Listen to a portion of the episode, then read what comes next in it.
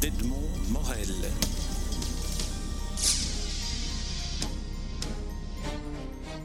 Véronique Biefno, Francis Danemark, je suis très heureux de vous rencontrer chacun d'entre vous, mais aussi le nouvel auteur que vous avez décidé de constituer avec euh, chacune de, vos signatures, de vos plumes, de, votre travail à, quatre mains, à l'occasion de la publication de deux livres. Le premier, un recueil de poèmes illustré par Véronique Biefno et signé Biefno Danemark, qui devient votre nouveau nom d'auteur. Et le second, un roman, La route des coquelicots, euh, signé également Biefno Danemark. Alors d'abord, peut-être parler du principe même de choisir un nom commun pour euh, une, production littéraire euh, à deux têtes, à quatre mains, à deux sensibilités. Biefno Danemark, ça sonne en plus avec le même nombre de syllabes que Boileau Narcejac. Et donc, euh, donc voilà. Oui, mais Boileau Narcejac, ça sonnait, ça sonnait plus à mon avis. Alors, euh, Véronique Biefno, d'abord, comment, comment s'organise le travail pour l'écriture poétique?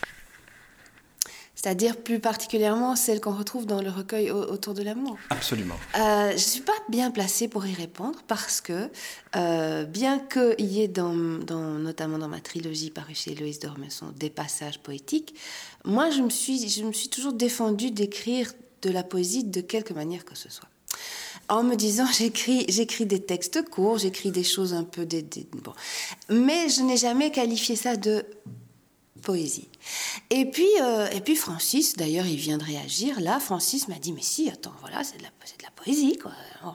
Et donc, euh, c'est un peu, hein, voilà, comme l'autre, comme, euh, comme Monsieur ah, Jourdain, je fais, je fais de la, de la prose sans, qui faisait de la prose sans le savoir. Moi, je fais peut-être un peu de poésie sans le savoir. Mais bon, c'est plutôt une, une, respiration différente que l'écriture d'un roman, hein, où on est plus dans une, dans une, dans une image une, évocation plus rapide, une bulle. Euh, alors si euh, on peut qualifier ça de poésie, j'en suis, bah, j'en suis ravie, euh, mais je ne suis pas, je suis pas la bonne, je ne suis pas porte-parole de la poésie.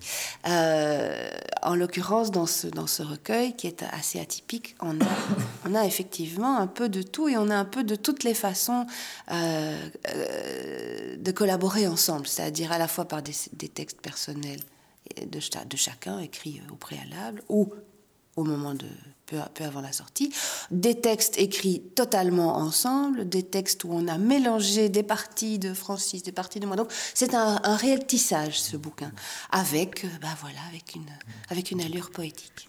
Alors Francis Danemark, pour vous une question qui compléterait euh, la réponse de Véronique. Qu'est-ce que cela vous apporte à vous qui euh, avez renoncé à la poésie à un moment donné de, votre, de votre parcours littéraire? Qu'est-ce que ça euh, vous a apporté de revenir vers la poésie accompagné en quelque sorte par une sensibilité féminine comme celle de, Véronique, sensibilité qui se traduit aussi euh, et je ne voulais pas qu'elle en parle, mais que vous en parliez, euh, par, les, par les dessins euh, et les illustrations, qui ne sont pas seulement des dessins, de, Véronique. Mais c'est un livre particulier, c'est un livre en, à trois couches. Il y a au fond un tiers de poésie, un tiers de prose, puisqu'il y a une nouvelle hein, qu'on connaît, et, et des dessins. Les dessins jouent un rôle très important. Donc c'est un, un dialogue entre nous à plusieurs voix. Et pour moi, c'est une surprise au départ, parce que je n'ai jamais décidé de ne plus écrire de poèmes. Mais c'est vrai, je n'en avais plus écrit depuis dix ans. Plus du tout, ce qui s'appelle plus du tout, alors que j'en, écrivais tout le temps depuis l'âge de 16 ans. C'est une source qui s'était tarie. Voilà, je n'ai pas fait de commentaire. Je sais pourquoi, au fond de moi, mais voilà, c'est pas une décision, c'est venu. Et donc voilà, écrire, des poèmes m'est revenu en travaillant avec Véronique, en, avançant sur d'autres projets. Euh, ce qui fait qu'un jour, je lui ai montré quelque chose, je lui ai donné quelque chose qui, en fait, ressemblait fort à un poème. C'était le premier que j'écrivais depuis une éternité. Et voilà. Et elle qui dit qu'elle n'en écrit pas, euh, on a amené.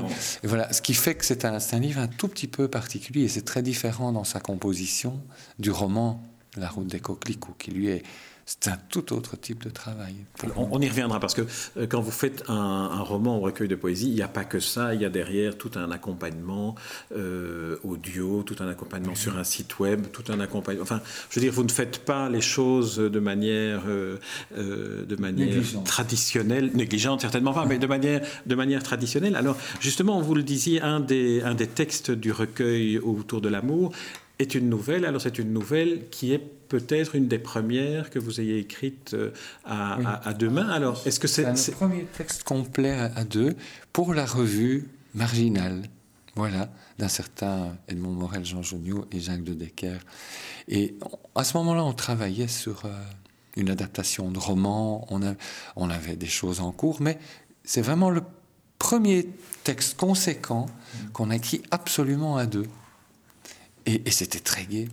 C'était très chouette, on s'est beaucoup amusé à faire ça. On l'a beaucoup retravaillé d'ailleurs après, mais c'était chouette.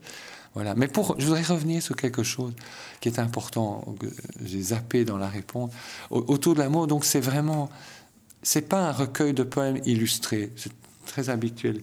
Dans ce cas-ci, vraiment, les dessins font partie intégrante du livre. si on enlevait les dessins, ce livre n'est vraiment plus le même. C'est pas qu'on aurait perdu des illus. C'est ça a la même valeur que les textes, donc c'était très particulier comme travail. Et là aussi, de la manière qu'il y avait des textes anciens qui ont été repris, refaits, il y a des dessins anciens qui réapparaissent, recomposés, des dessins tout neufs. Donc c'est vraiment un dialogue entre nous deux, mais un dialogue entre texte et dessin. Alors Véronique Biefno, sur les, dessins, est-ce qu'on pourrait dire que c'était peut-être la, la, partie euh, souterraine de, votre dimension poétique avant que vous ne passiez à la poésie par le texte? Parce que tous ces dessins que ceux qui nous écoutent ne peuvent pas, ne peuvent pas voir sont tous euh, nimbés comme ça d'une atmosphère très, euh, en même temps très tendre, très, très, très douce et un peu à l'image de certains des poèmes les plus féminins, si on peut les identifier euh, tels quels. Euh, alors, est, est-ce que ce serait ça la dimension poétique depuis très longtemps chez, chez vous, dans votre création? C'est la dimension plastique des choses? J'ai beaucoup de mal à, à, faire la, séparer les choses, en fait. Pour moi, tout ça fait partie d'un même mouvement. Euh, j'ai dessiné depuis toujours, comme j'ai lu depuis toujours et euh, écrit des petites choses depuis toujours, mais dans mon coin. On sait que euh, ces dernières années, ma production littéraire a été assez euh, importante, hein, c'est le moins qu'on puisse dire. Avec, avec ces deux romans-là, ça fera sept romans en quatre ans enfin sept bouquins en quatre ans, c'est un petit peu beaucoup. Donc ça, ça a été une espèce de ouf, de, d'ouverture, d'avalanche, de robinet qui s'ouvre, je ne sais pas comment qualifier la chose. Par rapport au dessin, euh, j'ai toujours dessiné. D'ailleurs, euh, j'ai montré à Francis récemment, une des premières choses que j'ai faites, c'était une espèce de bande dessinée. Euh, je sais pas, j'avais 13, 14 ans. donc, pour moi, le, le dessin, c'est une autre façon de raconter une histoire, tout simplement comme l'est l'écriture. Mais euh, depuis des années, j'ai fait pas mal de... J'ai fait des expos, j'ai fait des, tableaux pour... Euh, des pièces de théâtre, c'est-à-dire pour de la scénographie, etc. Mais je, mon, domaine de prédilection, c'est le grand format, voire le très grand format. Euh, et ces dernières années, des choses plus, un travail autour de la matière et de, et de l'abstraction. ici, par rapport à, ce, recueil autour de l'amour, le travail est tout différent, puisque ce sont des petits formats, forcément. Enfin, c'est le format A4, grosso modo, euh, A5 même plutôt.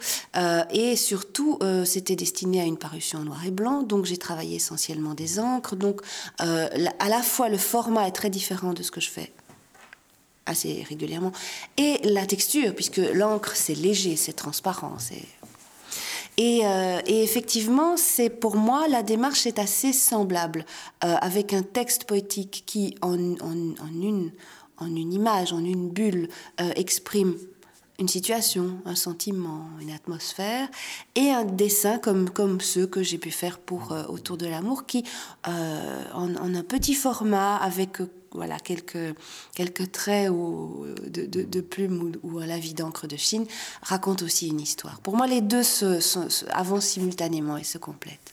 Alors, on va en venir au, roman, le deuxième livre qui fait votre actualité, euh, La route des coquelicots.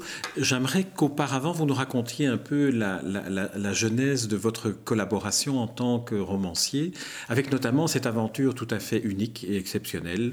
Euh, en tout cas, j'en ai trouvé trace nulle part ailleurs, de personnages qui vont d'un livre à un autre. Et euh, là, est-ce que ce n'est pas une, des meilleures manières de fusionner, de fusionner lorsqu'on crée des univers romanesques, qui est de placer un un personnage de l'un dans le livre de l'autre et vice-versa? Alors Francis Danemark. En fait, c'est arrivé parce qu'on travaillait sur... Donc, on, on, décomposait, on recomposait un de mes romans pour en faire un scénario. C'est un travail d'écriture complètement cinglé, difficile et passionnant. Et, et dans la foulée, on s'est rendu compte qu'on s'amusait beaucoup à écrire ensemble. Et le, des projets sont venus, une nouvelle, et puis, et puis l'idée, l'idée du roman. Mais avant cela, un peu, un peu près en même temps, on avait chacun un roman en cours. Donc on a travaillé, mais pas de la même manière. Véronique sur mon roman, moi sur le sien. Et, Véronique était, était au bout de sa trilogie et fort, euh, fort affectée par le sentiment que bientôt elle allait dire au revoir à des personnages qui lui étaient très chers depuis longtemps. Et une, elle, m'a dit un jour, elle dit des choses très folles, ça qui est formidable. Rien ne l'arrête. C'est épatant. Il y a une, imagination sans limite euh, qui est vraiment bien heureuse. Et moi, je suis très preneur de ça. Elle m'a dit un jour, j'ai une idée bizarre. Qu'est-ce que tu en penses? Et si on, si on faisait se rencontrer nos personnages? Je trouve que cette idée était formidable. Résultat des courses. Dans le roman de Véronique, là où la lumière se pose, qui clôture sa trilogie. Et dans mon roman Aux anges, sur lequel on, est beaucoup intervenu l'un l'autre dans les deux, il se fait qu'il y a un pont, et sur ce pont, les personnages passent. c'est très particulier. C'est pas parodique, on l'a pas fait pour se moquer, pour rire, pour. Non, non, c'était un plaisir pour nous. C'est une vraie joie. Les personnages de Véronique rencontrent les miens dans mon roman. Il y a une scène là où ils se voient et la même scène apparaît dans le roman de Véronique, mais comme si on l'avait filmé avec d'autres caméras. C'est la même et pas la même. Et on l'a fait vraiment, vraiment pour nous. C'est un clin d'œil qu'on s'est fait. Et voilà, ça s'est su. Et on s'est rendu compte que ça faisait un effet formidable. Vous n'avez rien fait pour que ça ne se sache pas. Hein, parce que c'est un grand sens de la promotion. C'est pas ça. C'est que réellement, je pèse mes mots, on s'est dit, tu te souviens, on s'est dit, avec un peu de bol, il y a 12 lecteurs communs qui le verront au, et qui en parleront. Véronique a commis l'erreur d'en parler à un certain Jacques de Decker qui a dit oh, mais c'est extraordinaire, je ne connais pas d'équivalent, vous devez en parler à vos éditeurs, faites quelque chose. On en a parlé à nos éditeurs, et résultat des courses, ben, on, on s'est dit, on va pas faire les idiots non plus. Faire... Mais au départ, c'est un clin d'œil entre nous, rien d'autre. Comme dit le coureur cycliste, c'est contre votre plein gré? Tout à fait contre de notre plein gré. Alors Véronique, on va parler du, on va parler du roman. J'aimerais que vous nous parliez des, des, personnages. Je demanderai ensuite à, à, Francis de parler des lieux et de l'époque. Alors, les personnages que vous avez inventés pour la route des coquelicots, on peut dire que la route des coquelicots, c'est un, ce qu'on appellera un road movie en cinéma? Oui, c'est ça, puisqu'il y a une, grande partie du récit qui se déroule durant le voyage de, de ces personnages féminins puisque dans la voiture, il n'y a plus que les femmes, elles ont laissé les, les messieurs euh, derrière elles. Euh, nous avons donc dans cette vieille Opel euh, trois octogénaires, une jeune ukrainienne sans papier et sa fille de 6 ans. donc oui, effectivement, ça se passe beaucoup dans une voiture et beaucoup, et beaucoup avec des passages de frontières un peu compliqués quand on n'a pas de papier ou quand on a 80 ans d'ailleurs. et c'est très, c'est à la fois tendre et joyeux et un petit peu grave par moments, voire euh, trépidant quand effectivement il y a des passages un petit peu, un petit peu plus, plus, plus lourds ou plus, plus, ou plus tendus. Euh, maintenant, les personnages euh, qui sont vraiment devenus des personnages, notamment grâce au fait que nous étions deux, Francis et moi, à, à écrire ce roman, les personnages sont au point de départ des personnes que, que j'ai que je connais ou que j'ai connu, euh, et que j'avais envie euh, de rassembler dans une histoire. Pour des raisons absolument intimes et personnelles, parce que ces personnes ne se sont jamais croisées dans la vraie vie. Euh, les, trois vieilles dames sont, sont, trois vieilles dames de, mon entourage. L'Ukrainienne est une jeune dame que je connais. Bon, mais rien ne s'est passé comme dans le roman. Ces personnes ne se sont jamais rencontrées. Mais j'avais envie, moi, d'imaginer une histoire autour d'elles parce que c'était des personnes à qui j'avais envie de rendre une sorte d'hommage.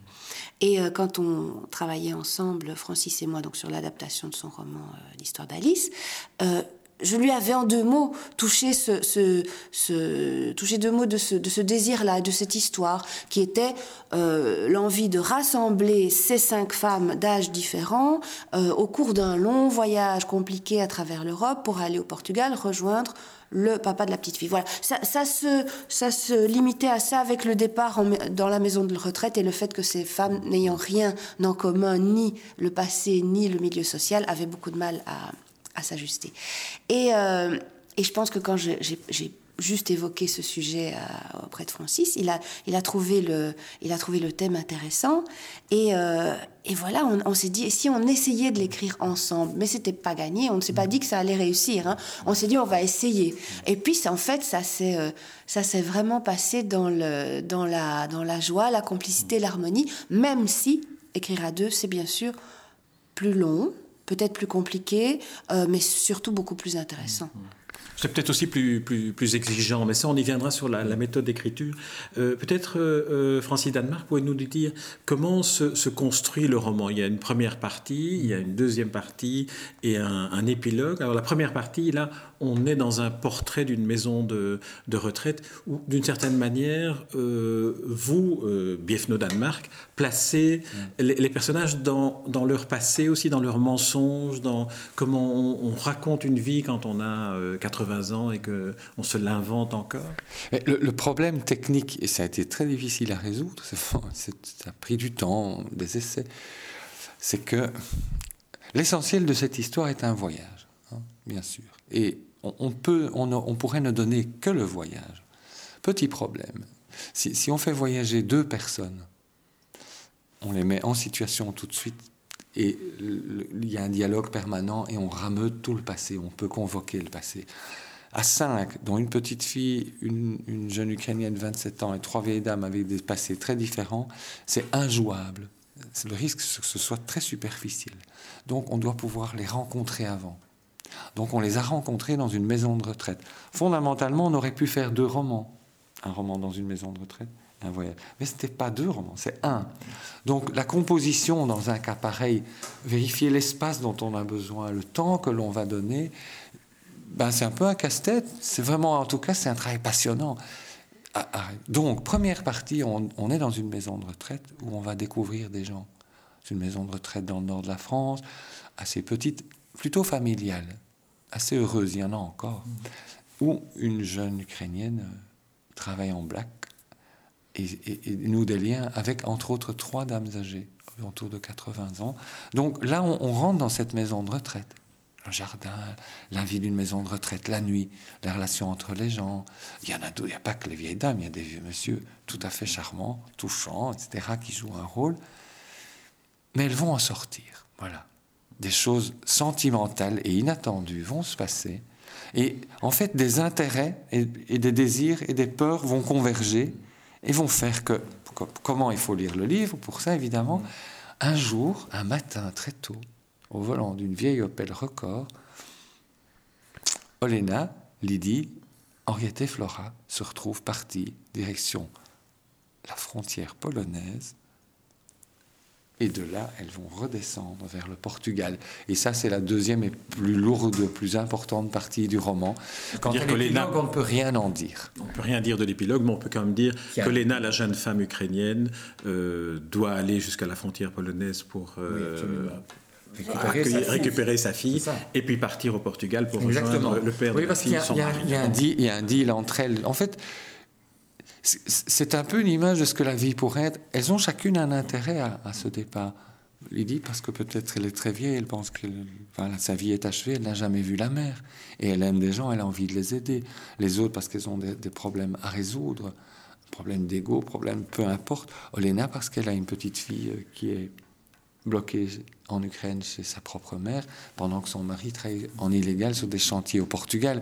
Donc il y a des raisons mais assez grave pour tout le monde. Donc, ce qu'on, mais l'envie qu'on avait, c'est quand même d'écrire une comédie. C'est une comédie avec un fond très grave. Oui, voilà. Alors la comédie aussi est alimentée par une dimension à laquelle moi j'étais particulièrement sensible dans la lecture, c'est le choix de l'époque euh, au cours de laquelle se déroule ceci, qui sont les années 92-93. C'est-à-dire, par exemple, qu'il n'y a pas de GSM, qu'il y a des frontières, qu'il y a ah des francs français à aller acheter, à trouver, etc. Et donc, on c'est aussi un des, un, des romans écrits, évidemment, en 2015, donc après l'euro, après euh, mm.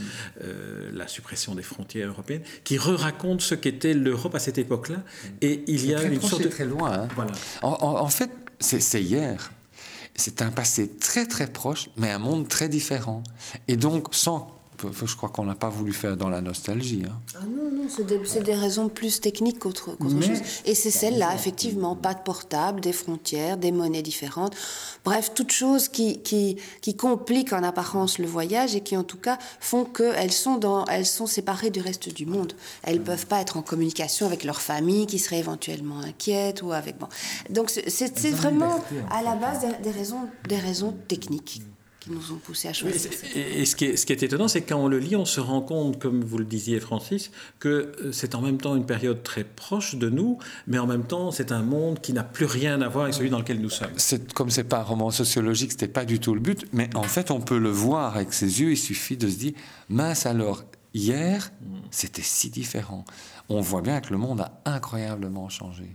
Il y avait une forme de liberté aussi. Euh, aujourd'hui, le moindre directeur de maison de retraite mettrait un veto absolu au départ de ces vieilles dames en, invoquant, je sais pas, les assurances, la police, le droit moral, mille choses comme ça, et il les aurait privées d'une histoire magique. Mais en plus, elles n'auraient pas pu, comme elles l'ont fait, se libérer de toute possibilité d'être contactées, ou qu'elles soient, ce qui aurait été le cas avec les GPS, GSM, qui ne se pas dans l'Opel Record. Voilà, exactement.